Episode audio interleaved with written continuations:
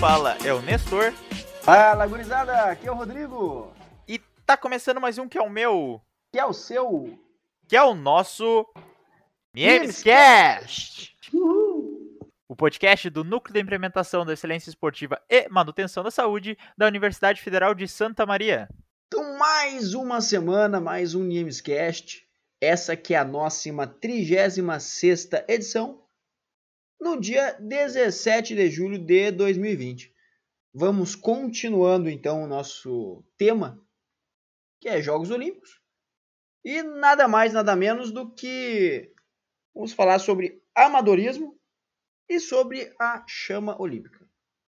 Exatamente, aí continuando o nosso mês orativo alusivo, né, às Olimpíadas que estariam ocorrendo. Como não estão devido à pandemia, a gente vai trazendo as informações aqui para vocês para que quando elas ocorram no ano que vem, vocês já estejam dominando todos os conhecimentos referentes a ela. Então, começando a fala sobre a tocha olímpica, nada melhor do que começar falando sobre como ela é acesa, né? como então o fogo começa a crepitar na tocha para sim ser passado aí por todas as cidades e do país, enfim, para as cidades mais importantes né, do país. Então, a cerimônia para acender o fogo olímpico, se vocês provavelmente achavam que o fogo ele ficava para sempre, ad eterno ali na, na Grécia lá pegando fogo, né? Que é o que o fogo faz. Ele não fica, ele é acendido todas as vezes um, um tempo antes de começar a, as Olimpíadas em si, né? E esse tempo aí ele varia conforme a, o tempo que demora para passar em todas as cidades e tudo mais. Então, normalmente é quatro, cinco meses antes do início das Olimpíadas. Então, como é que funciona? Como é que é aceso esse fogo? Uma pequena quantidade de grama seca, é, ela é colocada num instrumento chamado escápia, que é do grego, né? Mas é uma espécie de espelho côncavo que ele agrega todos os raios de sol em um só ponto. E aí, através disso, faz com que queime a grama e aí sim seja acesa a tocha, né? Isso é para que o fogo ele tenha uma pureza. Ainda ao redor de toda essa cerimônia tem algumas atrizes que elas se vestem de sacerdotisas uh, como eram antigamente, né? Existiam as sacerdotisas antigamente, mas agora elas se vestem e fazem um, um teatro para que realmente fique parecido com o que acontecia nos jogos da antiguidade. Em seguida isso, a chama é transferida para uma urna que é levada até o local do antigo estádio. Aí a chama é usada para acender a tocha olímpica e aí essa é transportada pelo atleta que fará o primeiro percurso dessa estafeta. Vai conduzir a chama ao longo do, do percurso até o estádio onde se realizam os jogos. Pois é, e no estádio onde é que se realizam os jogos tem o, a pira olímpica, né? E aí normalmente essa cerimônia é dada por algum atleta de bastante relevância do país, ele vai e acende a pira olímpica. Também tem alguns casos onde ocorrem alguns acendimentos especiais aí da, das chamas, como foi o caso dos Jogos de Barcelona, em 92, onde um arqueiro paralímpico, o Antônio Rebolo, atirou uma flecha com fogo na pira olímpica. Então esse processo final aí de para acender a pira olímpica, ela às vezes tem alguma alguma forma especial.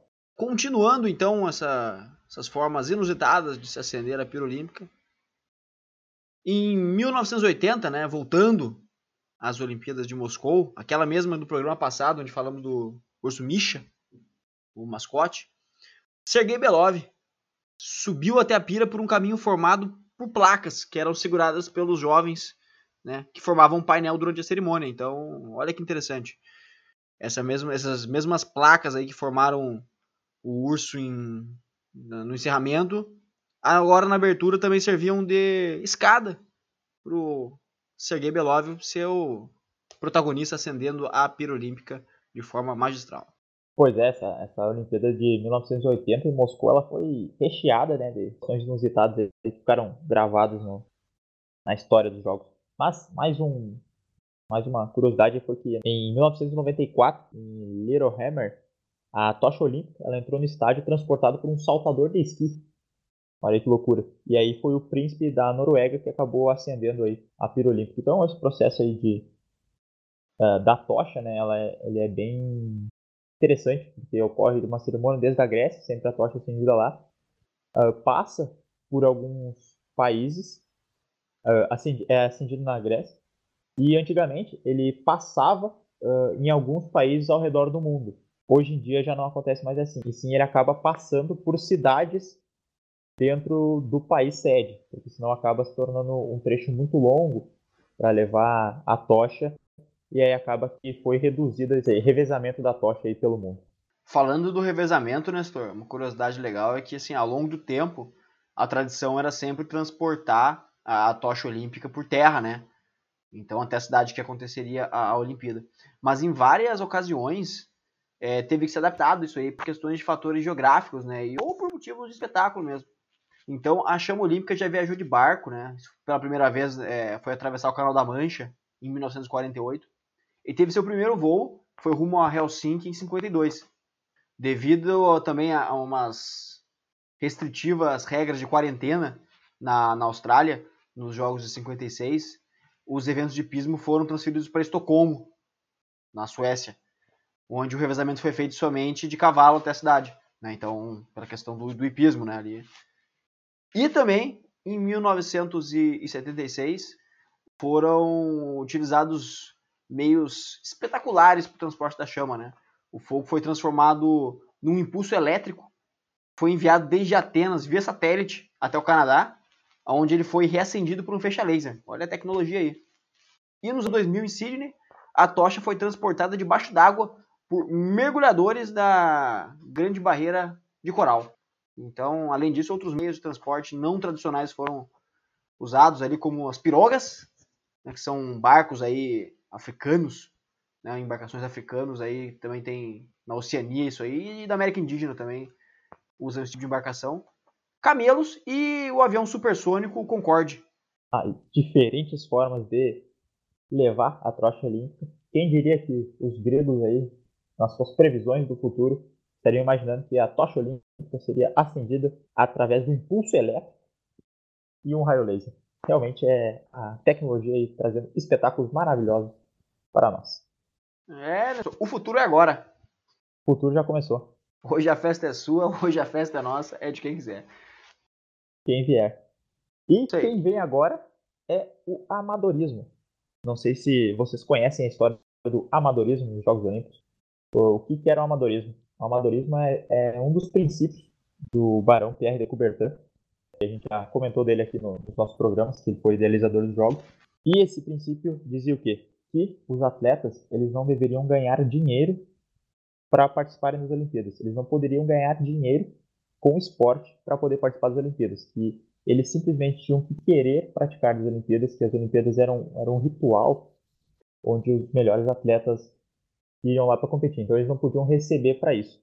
Só que isso tornava um problema, né? Porque tinha alguns atletas que eles eram pobres, e a gente sabe que o esporte sempre teve dinheiro envolvido, né? Sempre houve isso. Então alguns atletas que eram mais pobres não tinham condição de se sustentar sem realmente ganhar o dinheiro pela prática dos esportes.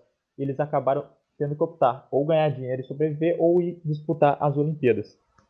Mas na cabeça do, do Barão Pierre de Coubertin, ele ele estava consciente disso, só que ele pensou que os atletas mais ricos estariam dando dinheiro para os atletas mais pobres poder participar das Olimpíadas. Só que esse princípio aí nunca nunca foi levado à, à risca, né? Nunca chegou a acontecer. Houve casos aí do, do norte-americano Jim Thorpe, ele era descendente de indígenas, ele ganhou duas medalhas de ouro no decathlon no atletismo. E ele acabou perdendo essas medalhas porque descobriram que ele acabava jogando beisebol, ele ganhou dinheiro no beisebol, então ele acabou perdendo suas medalhas. Claro que postumamente ele deram de novo as medalhas para ele, mas é complicado. Ele acabou ganhando dinheiro jogando beisebol e a medalha que ele ganhou foi no atletismo e mesmo assim foi retirado a sua medalha.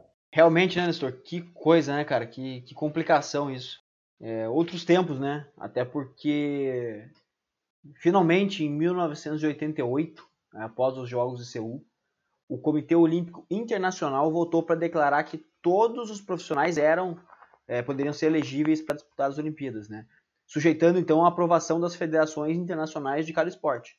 Todo mundo, todas as federações, exceto duas, elas se posicionaram é, de forma contra o fim das restrições né, no, do profissionalismo na, para as Olimpíadas, né?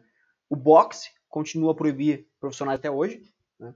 E o futebol, que existe uma regra aí no futebol que ele permite que cada país possa incluir três atletas acima de 23 anos para para disputa dos jogos, né? Senão, via de regra, viraria uma nova Copa do Mundo.